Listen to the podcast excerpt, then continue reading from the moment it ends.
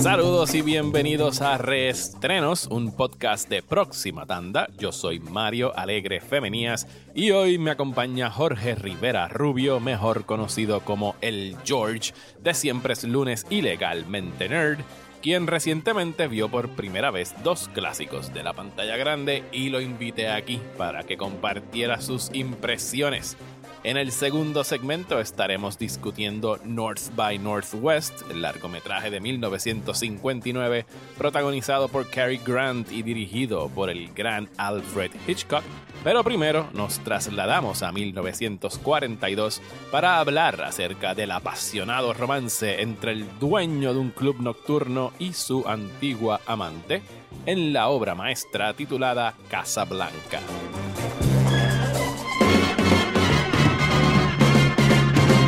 Casablanca, city of hope and despair, located in French Morocco in North Africa.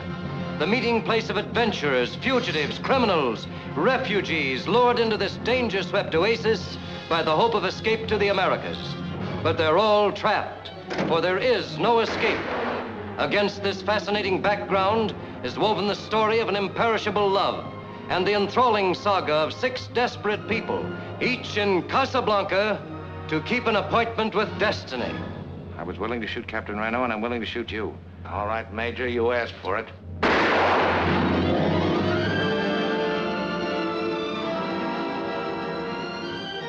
Saludos George, es un placer tenerte aquí en Restrenos. ¿Cómo estás? Mano, súper, súper, gracias por la invitación. Estoy súper contento de estar aquí. Y, y, ¿qué te puedo decir? Me siento de que, yes, o sea, este, me, me, invitaste a uno de los tuyos. bueno, te, la última vez que grabé contigo estábamos, iba a decir en plena pandemia, pero seguimos en plena pandemia.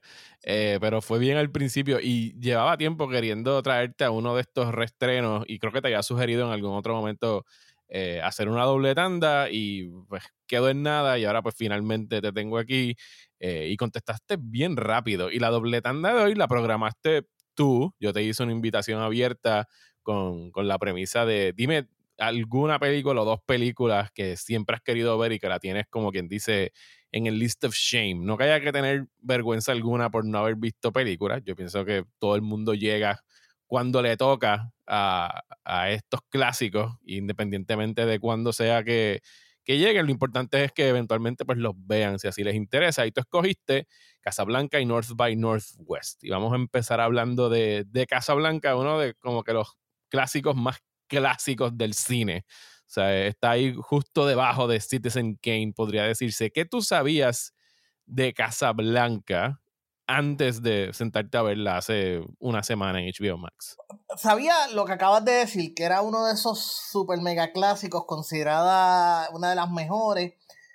Sabía que era bien, había sido bien, es influyente en, en, en el cine mucho después de su... Y por supuesto por las la famosas frases de, de, de, la película que, que después de escuchar tantas veces las versiones adaptadas, parodiadas, es bien raro ver la versión original, el Here's to You Kid, el of all the crummy joints in the city, in the world, que, o sea, ese tipo de frases y ese tipo de momentos, eh, la escena de la Marseille, que eso lo he visto parodiado o, o, o, ¿verdad? o referencias en, en, otras películas, como que ahora ver de dónde sale fue, fue bien interesante.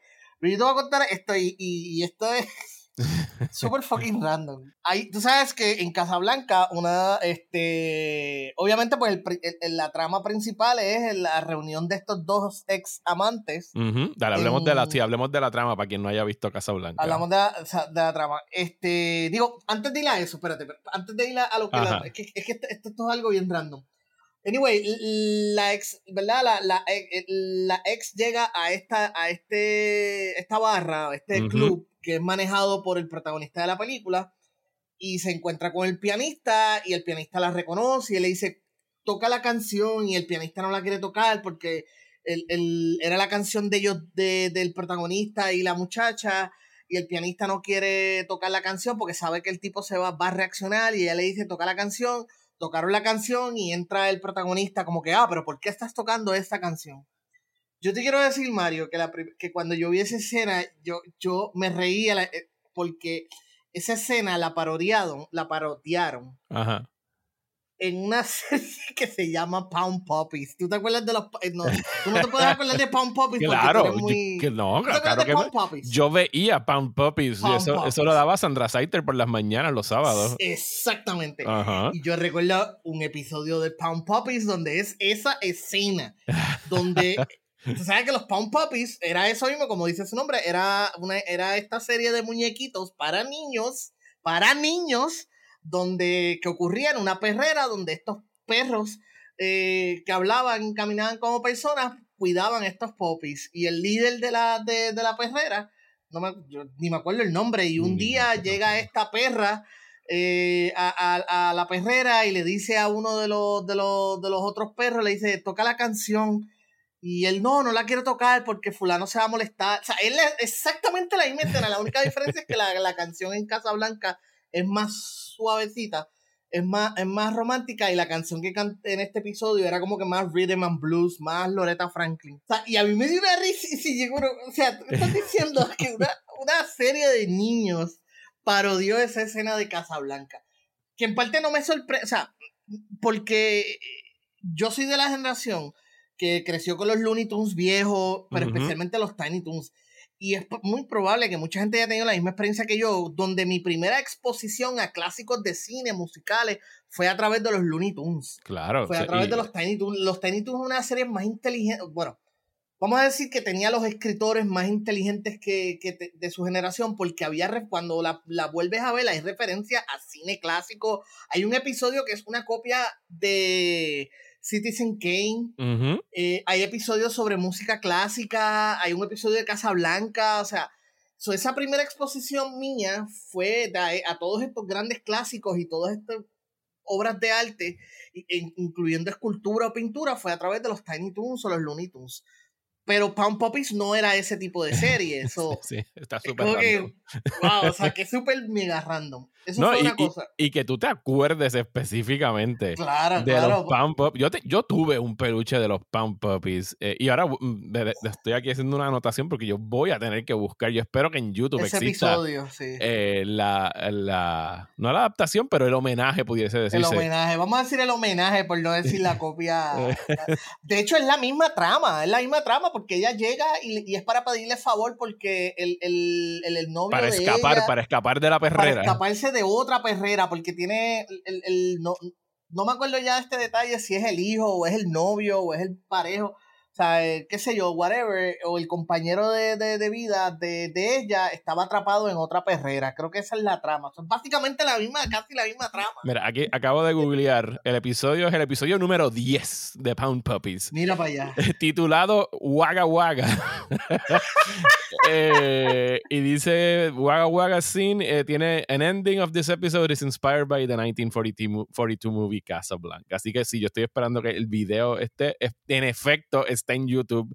Así que lo voy a buscar para, para verlo, porque esto no me lo pierdo por nada. Pero sí, lo que tú mencionas de los Looney Tunes es completamente correcto. O sea, los Looney Tunes fue de las primeras introducciones que tienen la mayoría de los niños, no solo de, pues, nuestra generación, sino de las anteriores.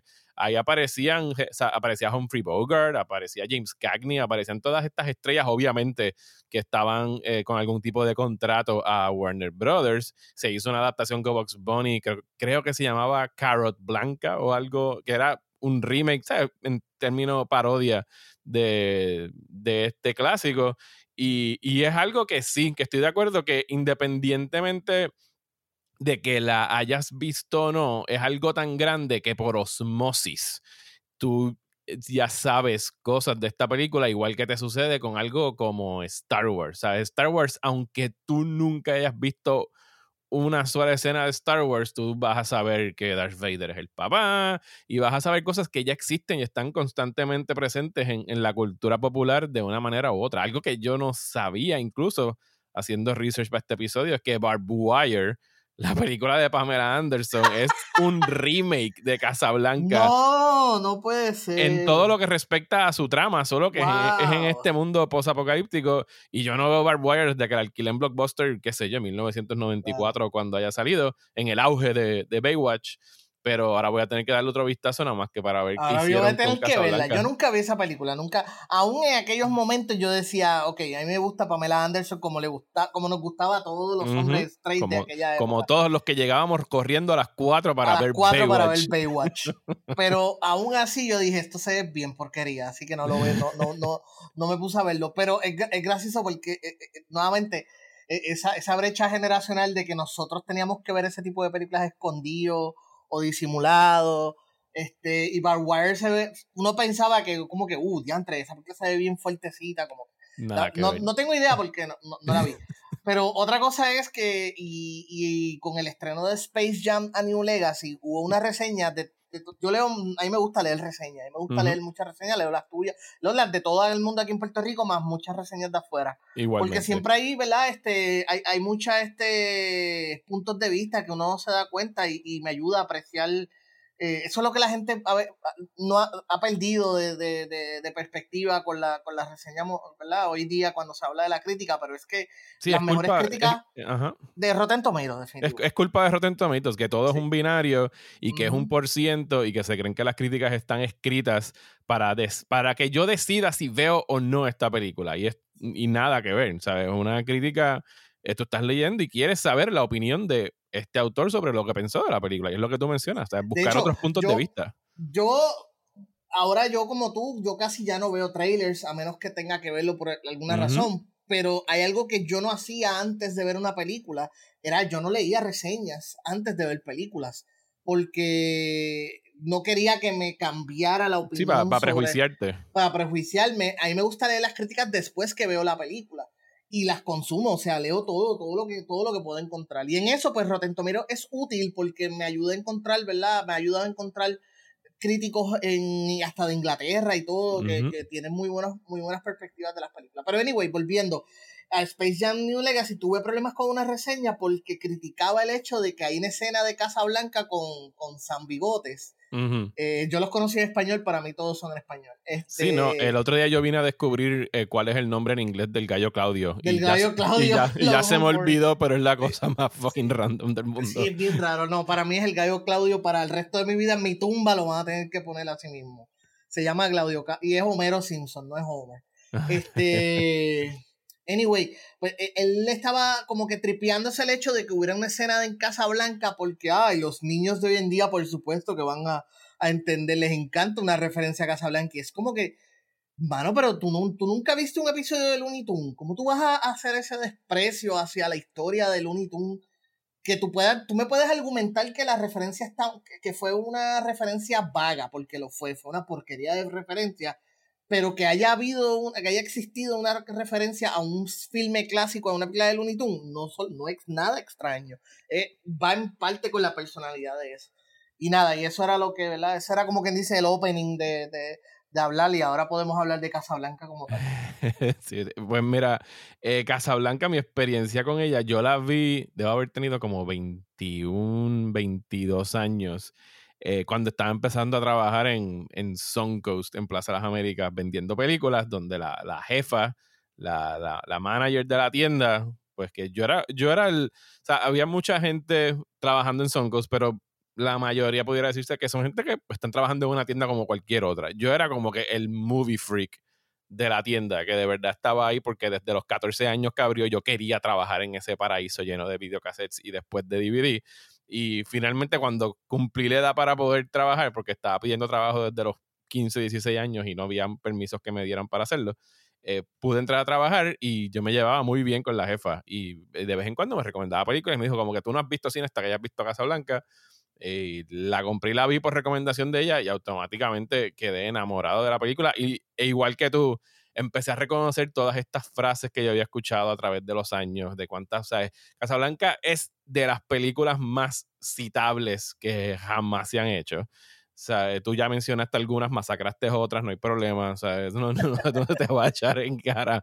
Pero es la historia de, de, este- de estos amantes que se reúnen en Casablanca durante el gobierno, el régimen Vichy de, Francia sobre el norte de, África. Esto es en plena Segunda Guerra Mundial. La trama se desarrolla en la Segunda Guerra Mundial mientras está ocurriendo la Segunda Guerra Mundial en 1942. Esta película fue hecha durante la Segunda Guerra Mundial, se empezó a filmar a principios de 1942, creo que fue alrededor de mayo, se tardaron algunos meses y ya estaba estrenando en noviembre. Y es la historia de estos dos amantes que en algún momento tuvieron un idilio de un fin de semana en París y quedaron flechados y tuvieron que separarse cuando llegó la invasión nazi a, Francia y entonces años después se reencuentran en el club de Rick. Rick Blaine es el nombre del personaje de Humphrey Bogart.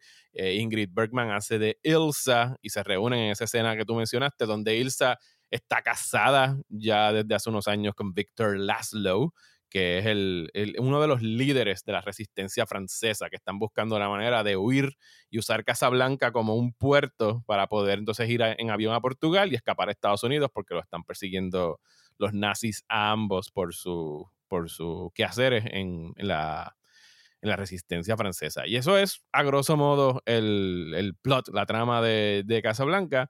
Eh, y sí es un romance, pero es una película extremadamente cómica, con una trama no rebuscada, pero sí lo suficientemente compleja como para mantenerte atento, porque en todo momento el personaje de Rick de Humphrey Burger, quien lo, quien lo interpreta magistralmente, es este tipo donde él no quiere estar involucrado. La frase que él se la pasa repitiendo es como que I stick my neck out for nobody. Yo no me arriesgo por nadie hasta que llega la chica que lo va a hacer arriesgarse porque él sabe que si los ayuda a ellos a conseguir las, las visas, los papeles para poder salir de Casablanca, pues se podría estar metiendo en problemas y lo podrían arrestar. Eh, y esa, como dije, es la trama de, de Casablanca, una película expertamente filmada por el director eh, Michael Curtis, que en su momento cuando estrenó no fue como que la máxima sensación. El año después se ganó, creo que fueron cuatro Oscars por guion, dirección y película, no me acuerdo cuál fue el otro, pero no, no explotó en la taquilla. Y en realidad el estudio estaba tomando lo que originalmente era una, una obra de teatro de un libreto que se llamaba Everybody Comes to Rick, eh, to Rick, perdón, que nunca se produjo, nunca se llevó a las tablas y lo adaptaron para cine. Y era otra película más en el repertorio de, Warner Brothers de ese año, sea, porque querían aprovechar de que recién había ocurrido la invasión del norte de África por parte de Alemania, como para estar como que in, estaba en el zeitgeist, como que esta película era de todo lo que se estaba sucediendo en esos momentos. Y fue con el tiempo que en realidad se empezó a ganar todo este respeto y cariño y afecto y hasta el día de hoy, yo pienso que, digo, no, ahora voy a escuchar tu opinión, pero yo encuentro que sigue siendo una película extremadamente moderna, ¿sabes? Es timeless, no hay nada que en realidad tú sientas como que, diablo, esto se siente tan añejo y de, de otra época. Sí, obviamente es una película de otra época, pero pero se siente para mí tan, tan nueva cada vez que la veo, que yo pienso que eso es lo que le, le, ayuda a mantenerse tan vigente entre, entre los cinéfilos. Tú sabes que una de las razones por las cuales a veces yo no veo estos grandes clásicos es porque ya mi cerebro, estoy consciente, ¿no? Que, que mi cerebro está tan adaptado al ritmo moderno de los filmes, que todo es más rápido, que siento miedo que si me siento a ver estas películas quizás me aburra porque todo es más drama. Fíjate como tú dices, que esto es algo que yo me, me sorprendió y me encantó y, lo admiro bien, bien cabronamente. La, la, película ocurre durante la Segunda Guerra Mundial, pero no hay ninguna escena de guerra per se. Aún así, tú sientes la urgencia y sientes la tensión todo el tiempo. O sea, tú puedes ver que las personas que están en escena están, todo está pasando durante un momento de guerra y se nota en, en, la forma en que la cámara eh, es bien claustrofóbica, eh, la forma en que los personajes se mueven con una urgencia constante, esa tensión eh, palpable entre los personajes, la situación, o especialmente cuando llega entonces este líder nazi, la interacción de él con ellos, o, aunque no hay una escena de guerra per se, la, la personalidad y, y la, de la película te, te, hace sentir que están en, hay una guerra ocurriendo, hay una situación bien, bien tensa en esos momentos.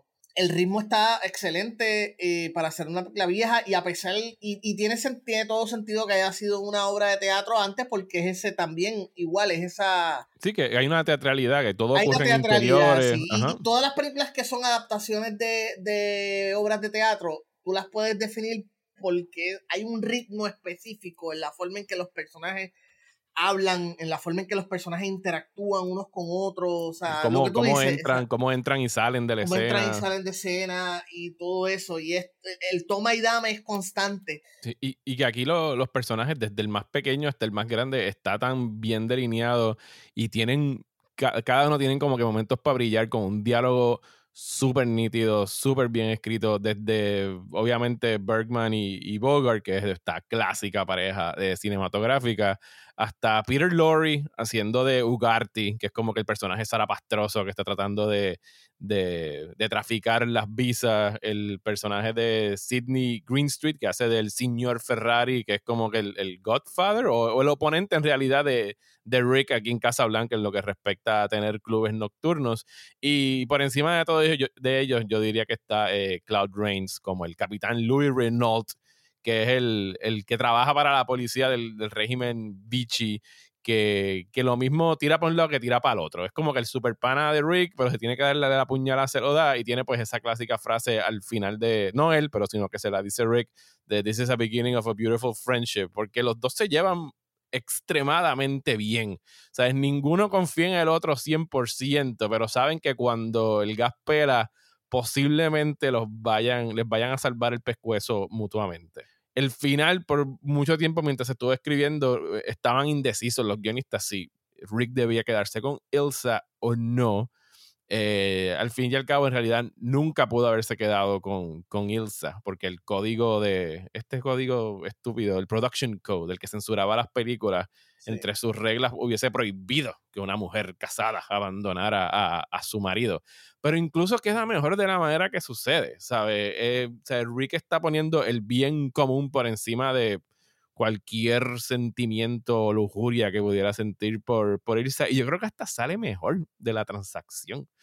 Eh, ahí uno respeta más al personaje el que haya tomado esa, esa decisión altruística por encima de, pues haberse quedado con Ilsa en esa despedida que tienen. Que ahí e, en ese discurso nada más hay como cinco eh, frases citables de ese discurso que le da Rick a Ilsa cuando se está despidiendo. Yo creo que una de las, la, la, la, escena cuando, la primera escena cuando ellos se separan en Francia, en París, que es él recibiendo el, el, el, la carta de Ilsa y tú ves las gotas de, de lluvia y, la película trata de, como que tratan de sugerir que las gotas que están cayendo no solamente son de, lluvia, sino de las lágrimas de él.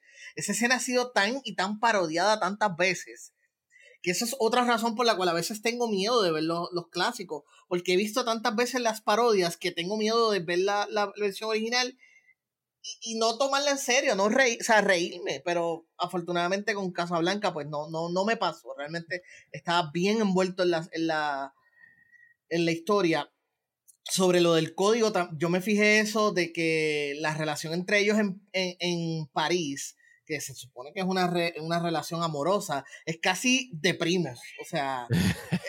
y de primos que no se exprimen. Exacto, de primos no exprimidos, no exprimidos. y, y es gracioso porque ahora tú sabes por qué ocurre de esa manera, pero al mismo tiempo obligaba a los actores a que sus expresiones, que su Sí, a sugerir, a sugerir. A, que dejar claro que era una relación amorosa. O sea, quizás no se iban a besar, no se iban a estrujar, pero la forma en que se estaban mirando era de dos personas que se querían estrujar o que como si estuvieran estrujando. Y eso es algo que hay que reconocer y, me gusta mucho de, de, lo que vi en Casablanca. La escena de, la famosa escena de, la gente cantando la Marseille en, en Briggs, que esa también ha sido bien parodiada, pero esa escena en específico eh, eh, creo que es una de las escenas más relatable, más... más poderosas, sí. más poderosas de la película. Claro, es una de las escenas más poderosas, pero también es una de las escenas que todavía hacen de la película relevante. sí, se, se, se, utilizó mucho durante todos estos años del trompismo, cada vez que el, que el fascismo empieza a amenazar, pues es esa, esa osadía, esa rebeldía en contra del fascismo, simplemente cantando un himno de la, de la Marsellés.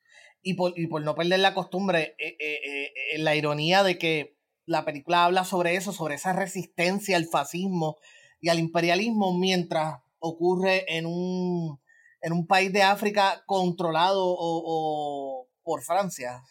Lo cual... Pues, sí, coloniaje. el coloniaje, esa ironía, ¿no? De que estamos siendo oprimidos, aunque nosotros fuimos los primeros que oprimimos, pero ahora nos están oprimiendo los opresores y somos las víctimas. Algo que definitivamente no iba a salir en la adaptación de Pound Puppies. no, no, eso no Pero en, en, en general, creo que tiene todo, merece por completo la devoción que ha tenido por tantos años. Es una película fantásticamente dirigida, escrita, ya tú mencionaste los diálogos, las actuaciones. Eh, y, y, para las personas que pues a veces, y yo entiendo, porque eso es un, es un acquired taste, pero los que le tienen así como que repelilla a ver películas viejas y películas en blanco y negro, eh, yo entiendo que al principio uno, uno tiene que entrar en esa frecuencia, o sea, tienes que hacer un ejercicio de trasladarte tú mismo mentalmente en tiempo y espacio a, pues, a la escuela de actuación de la época, a cómo se producía, a cómo se dirigía, a cómo se sugerían todos estos temas que no se podían decir eh, A, simple, a, a, boca, a toda boca, ¿sabes? que no se podían decir todas estas cosas que los actores o el libreto quería decir.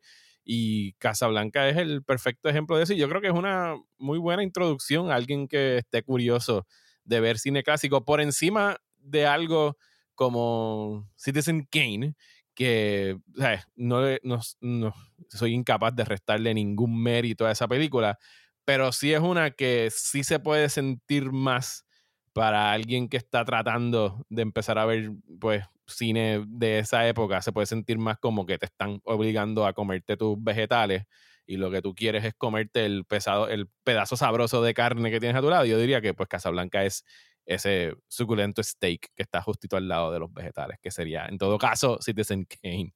Y aparte que Citizen Kane es mucho más intensa. Es una película. Uh Casablanca con todos los temas que, que trabaja se siente más, eh, más jovial, no sé si esa es la palabra, más dinámica, más Sí, más, light. sí, no, no liviana. Sí, sí, sí, yo sé lo que quieres decir, sino que es, más movida, más entretenida en términos de que por lo menos uno se puede relacionar más con estos personajes que con Kane, ¿sabes? que es el protagonista de las otras. Y es, más agresiva, yo diría que, que es más agresiva que Casablanca.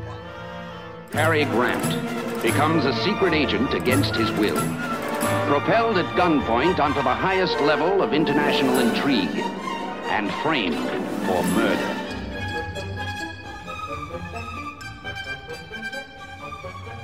La segunda película que tú escogiste para tu doble tanda fue North by Northwest del director Alfred Hitchcock que estrenó en 1959, un poquito después, dos o tres años después de que hizo Vertigo. Y Hitchcock estaba tratando de buscar algo más liviano, algo más entretenido, más movido que aquella película que también es otro súper clásico, eh, pero que obviamente era una experiencia más pesada, más sobre, sobre temas y, moods que otra cosa. Esta de North by Northwest, como dije, estrenó en el 59, está protagonizada por Cary Grant, que lo confunden a su personaje de Roger Thornhill como un agente secreto. Y esto está ocurriendo en el pleno auge de la Guerra Fría contra los soviéticos y el, al, unos villanos, pudiera decirse, que estaban tratando de, sacar una, una, microficha de Estados Unidos para venderlas con secretos del gobierno, confunden al personaje de Cary Grant por un agente secreto y le hacen la vida cuadritos por las próximas dos horas de, la película. Tú habías tenido, eh, o sea, tú no habías visto North by Northwest. ¿Esta es la primera película de Hitchcock que tú ves o habías visto otras anteriores? No, ya he visto otras de Hitchcock, pero es una de las que no he visto de Hitchcock North by Northwest, que aunque quizás no tenga tantos momentos o tantas cosas citables, tiene una de las escenas más famosas de la historia del cine y una de las escenas más copiadas en la, en la escena, en, la historia del cine, que es el momento cuando él está huyendo del biplano. Eh, ese famoso tiro de cámara del biplano corriendo hacia él. No, no debería, debía haberme puesto a investigar porque si, ese, si esa escena fue, cómo la grabaron o sea, si Hitchcock puso al tipo ahí a correr con un avión cayéndole encima, puso a Cary como... Yo imagino a Cary Grant, ¿estás seguro? Y él, claro que seguro, tú tranquilo, tú corre ahí. tú métele, grosero, el avión no te va a hacer nada. Sí, él es un profesional, tranquilo, no va a pasar nada. Pues fíjate, yo no he buscado información, pero ahora viéndola otra vez y ahora pues, tú sabes, uno hay tiros en esa secuencia y son específicamente cuando Cary Grant se tira al piso, que tú te das cuenta que se filmaron en otro momento. Pero Cary Grant sí estuvo en el campo, porque el campo donde esto ocurre es un campo bien vasto y desierto en el medio de Estados Unidos, donde su personaje pues hace una parada supuestamente para encontrarse con alguien que le va a ofrecer una clave sobre quién es este espía con quien lo están confundiendo. Y un avión que está haciendo eh, dust cropping, está, ¿cómo se dice? Fumigando, eh, la, Fumigando las, cosechas, las, cosechas. Las, cosechas, empieza a perseguirlo y es el tiro este clásico de él corriendo hacia la cámara y el avión detrás de él, pero voy a tener que buscar información porque eh, honestamente yo tampoco la busqué, pero a mí me parecería que se filmó tal cual aparece ahí, porque no, no, por lo menos no aparece no parece un blue screen ni, ni, nada por el estilo. Yo pienso que Carrie de verdad estaba corriendo cagado.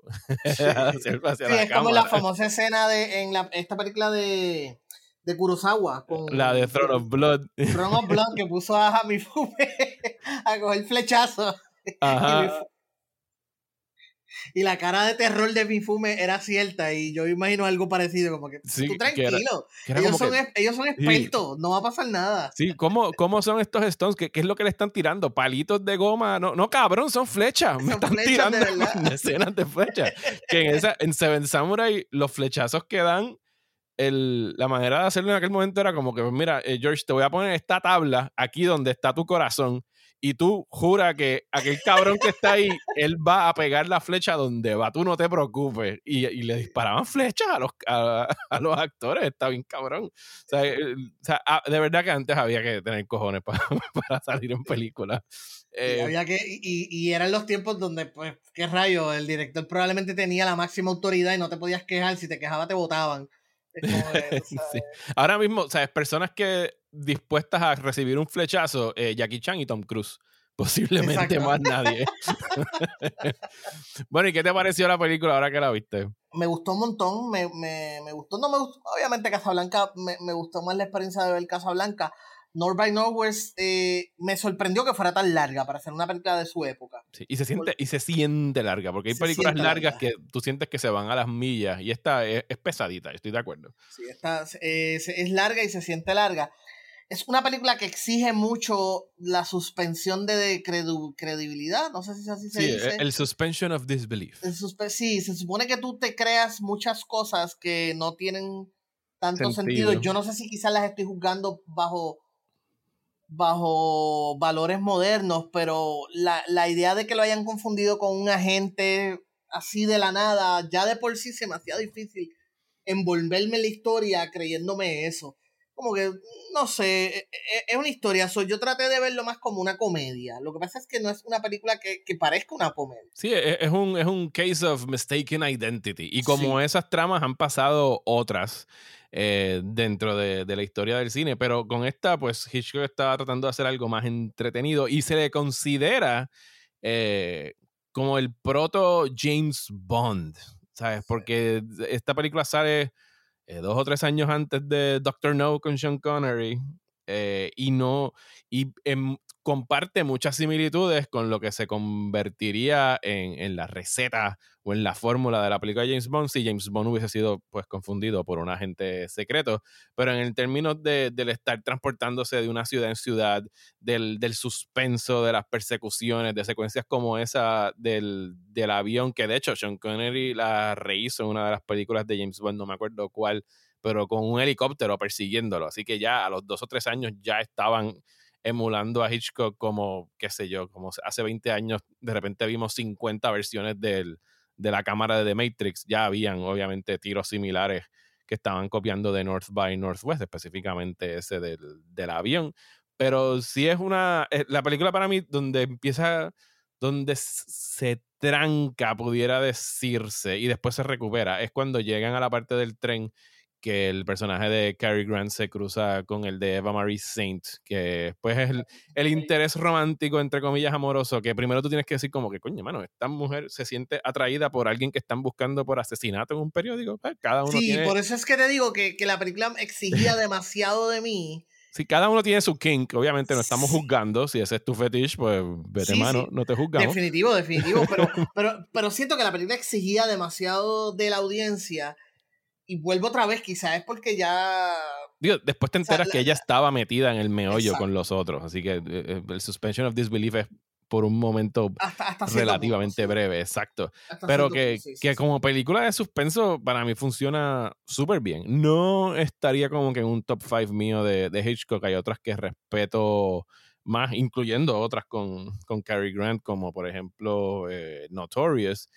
Pero y curiosamente no es una película que sí, pues ha, sido, hay muchas referencias a ella, pero no han tratado de rehacerla, contrario a otras películas de Hitchcock que sí se ha visto más de ellas en, en el cine, famosamente rehicieron eh, Psycho, eh, se hizo Rebeca, Rebeca se hizo para Netflix, pero no era una, o sea, no es un remake de, de Hitchcock, es un remake de la, o sea, es una nueva adaptación de la, de la novela original. Pero esta de North by Northwest, a lo mejor es que no hay necesidad de rehacerla porque se ha visto tanto dentro del género de espionaje situaciones similares que no hay por qué hacerlo. O sea, y la secuencia final de ella en, en, en Mount Rushmore sigue siendo de, de, También es una escena quizás no tan famosa como la del avión, pero en lo que se, lo que se refiere como que a desenlaces así famosos de esa época del cine, es una de, las de, de los estándares. Y yo creo ta- también una, una razón por la cual no se ha rehecho es porque es una película bien de su tiempo. Y, y no, no es una película, no es una trama que funcionaría fuera del concepto de la Guerra Fría.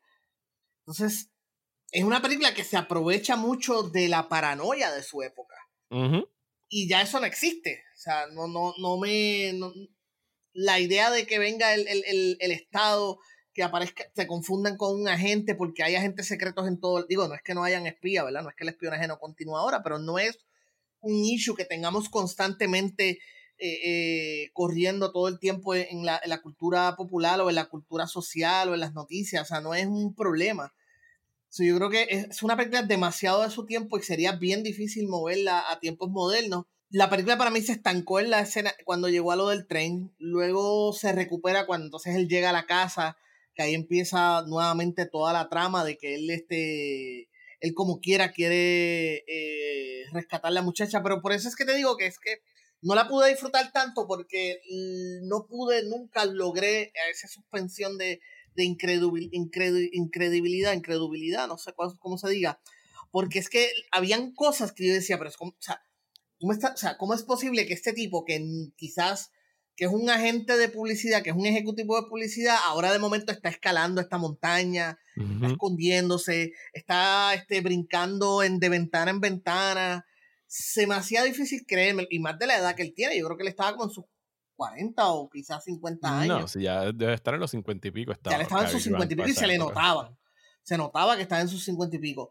So, una vez nunca pude entrar a ese nivel donde me la podía disfrutar y creo que pues mm, definitivamente pues no es la mejor de Hitchcock.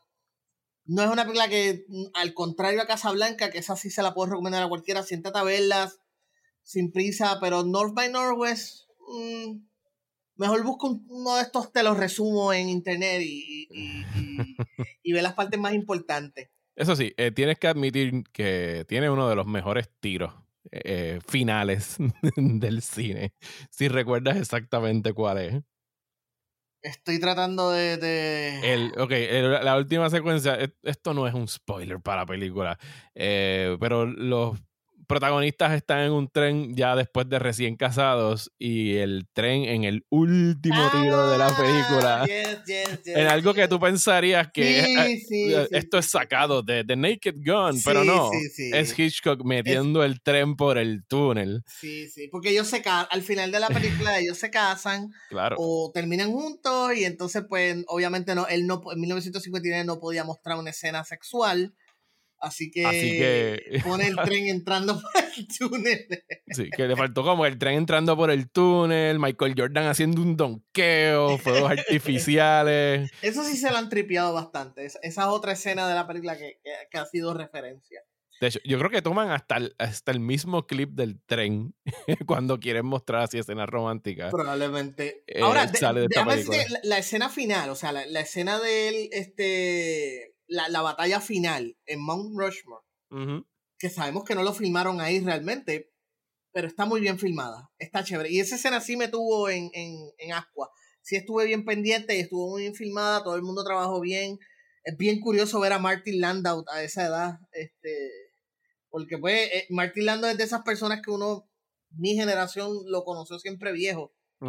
Y ahí verlo bien de chamaquito me recordó un poquito a Cillian Murphy. Fíjate, sí, tiene unos aires de Tiene- Cillian Murphy. Y también aire- del porte, así de como que el tipo, como que no puedes confiar para nada en él y lo mismo. eh, y- Yes. Y, y tiene cara de villano. O sea, Cillian sí, sí. Murphy siempre, hasta cuando se supone que le cojas Es pena bueno, sí. eh, en algo como Quiet Place 2, es como que, pero es que cabrón, yo vi a Quiet Place villano. hoy hasta la última escena y yo decía, Cillian Murphy va a traicionar. Va a resultar ser, en un momento dado, yo decía, cuando ya se está acabando la película, yo creo que Cillian Murphy en cualquier momento se abre, se va a agarrar hacia el cuello y se va a arrancar la cabeza para revelar que él es uno de los Sí, aliens. sí, Cillian Murphy se va a comer ese bebé. O sea, ahí lo sentimos.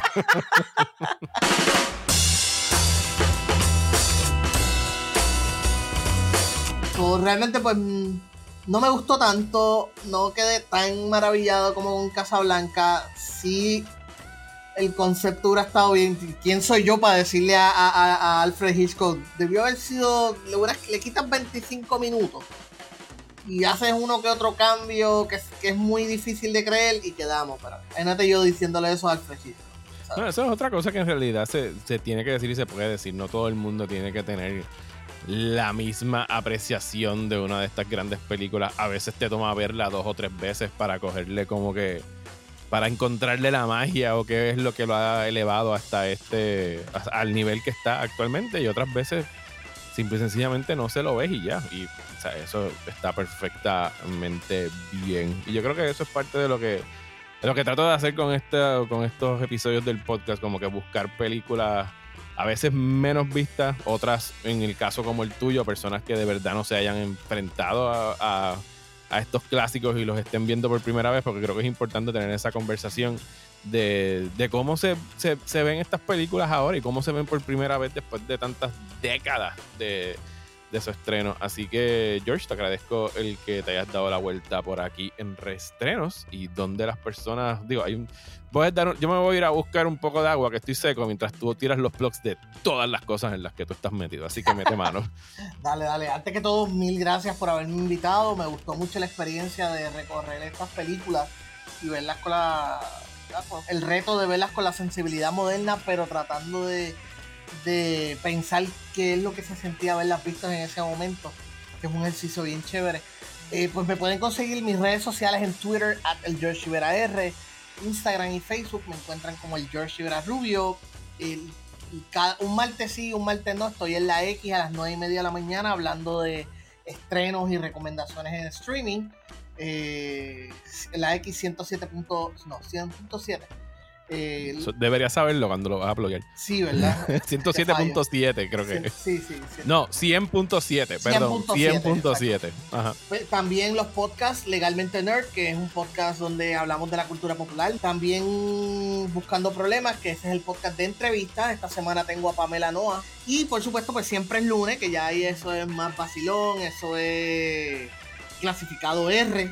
Eh, pero para los que les escuchan y quieren hablar de cine, pues legalmente Nerd, yo creo que es el más que puedo hablar de, de lo más parecido a lo que estamos haciendo aquí. Le- les dije que era una larga lista. Sí, sí, una larga lista, sí, sí. Eh, eh. También estoy en YouTube, by the way, el George Rivera Rubio, así que estoy tratando de subir más videos y, y en TikTok, el George Rivera R, que también estoy tratando de subir videos y hablar de cines y todas esas cosas y películas. Ok, Así ok, ya, que te voy a empezar a cobrar. sí, Dale, muchacho, bye, vete. muchacho. Ay. Nada, pero gracias, de verdad, gracias por este ejercicio, porque no solamente me obliga a ver estos clásicos, me, me, me- me ayuda a verlos con diferentes ojos y está fantástico. Y cuando me quieras volver a invitar, lo hacemos, porque hay un montón de películas que están en mi lista. Hey. Bueno, yo te dejo una invitación abierta para que cuando de repente te topes con una, eh, que de hecho HBO Max es de los mejores lugares para buscar esos clásicos ahora mismo, porque tienen para mí fuera, la- de, fuera de Criterion Channel. Exacto, pero así como que algo que tiene, como que el- para mí la plataforma de streaming ahora mismo que es como que el más all around que puedes tener tanto de lo nuevo como de lo viejo es HBO. O sea, en términos de películas y series, de, de verdad que libra por libra, para mí es como que el que está ahora mismo con el mejor, la mejor selección en voy a querer y voy a querer regresar porque cuando tú me dijiste que las dos estaban en HBO Max me pongo a buscar en la sección de TCM y yo digo ah diantre debí haberle dicho este debí haberle dicho esta otra espérate no esta otra porque había un montón que realmente me gustaría volver me gustaría verlas nunca las había visto y está interesante. bueno, pues entonces te espero de vuelta en septiembre para otro episodio de reestreno. Tú me dices cuál es la cartelera y lo grabamos. Dale.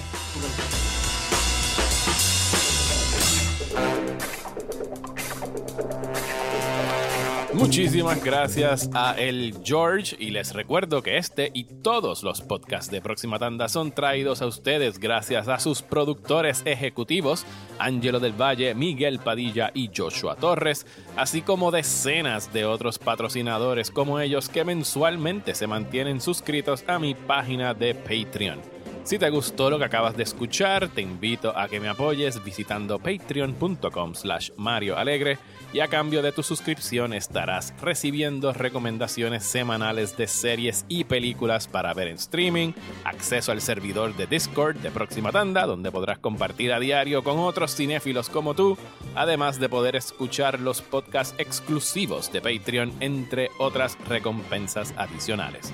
Muchísimas gracias por escuchar Restrenos, porque si yo no los vi, siguen siendo estrenos para mí. Hasta la próxima.